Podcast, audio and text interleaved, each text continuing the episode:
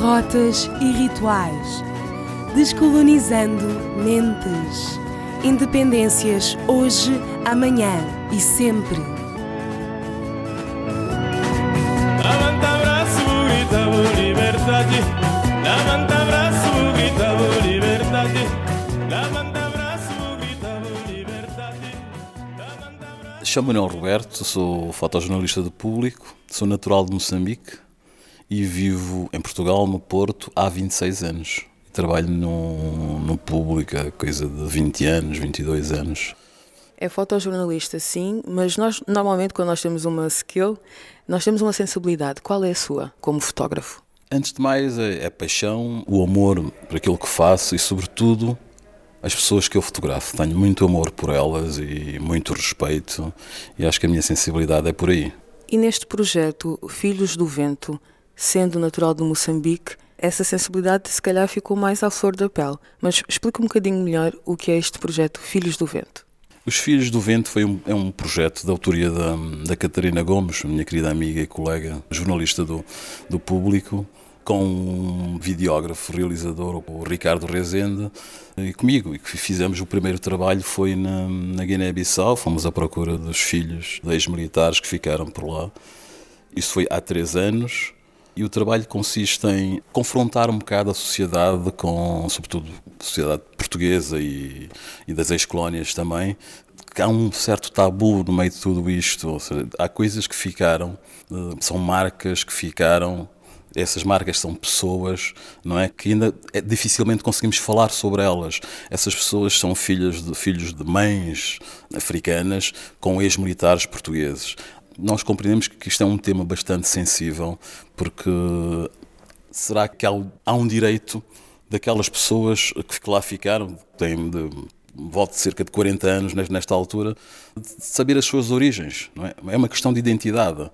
Por outro lado, também há uma situação cá que é os pais que estão cá, que já têm as suas famílias, têm as suas vidas, também será. Uh, Será justo, será justo trazer um passado. Exato. A ideia, quando a Catarina Gomes arrancou com este projeto, é confrontar a sociedade sobre isso. Acho que são coisas que devemos falar. E agora que está aqui com a exposição Filhos do Vento, no Rotas e Rituais, como é que encaixa esse projeto, a natureza do projeto, dentro desta celebração dos 40 anos das independências?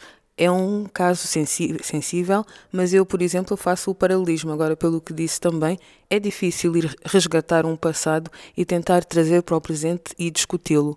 Assim como foi difícil ir buscar as origens de, dos jovens nascidos de casais ou de uma relação entre um, um militar português e uma mulher das, das ex-colónias. Agora, tentando transpor essa relação de pessoas para estes, a discussão dos 40 anos das independências como uma forma de querer construir um futuro melhor, por exemplo. É, sem dúvida, são, são questões que têm que ser faladas. Acho que chegou a altura da, questão da, da colonização ser debatida, ser falada, ser encarada. O problema é que nós temos algum receio, andamos a temos tentado tratar estas questões com paninhos quentes, não é?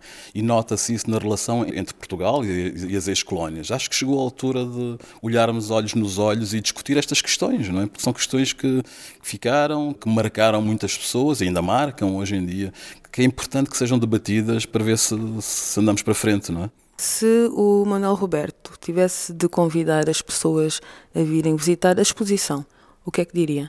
Venham com o espírito aberto, para ver a exposição e olharem estes rostos que estão aqui, porque são, são pessoas concretas, não é? Que andam à procura da sua identidade. Muitas vezes há uma questão sensível que é o, o que nós percebemos ao longo de, da conversa com estas pessoas, é que muitas não é uma questão de, de heranças estão aqui em causa, é uma questão de, das pessoas tentar saber, conhecer o seu, o seu passado, conhecer os seus, o seu progenitor, para depois seguirem um caminho tranquilo, não é? É o que querem.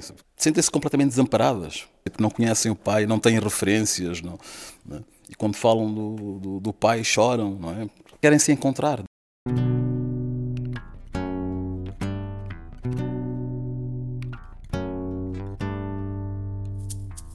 Rádio Afrolis. Uma experiência africanizada de Lisboa. Rádio Afrolis. O audioblog onde podem saber mais sobre afrodescendentes a viver em Lisboa. Visitem também a nossa página de Facebook, Rádio Afrolis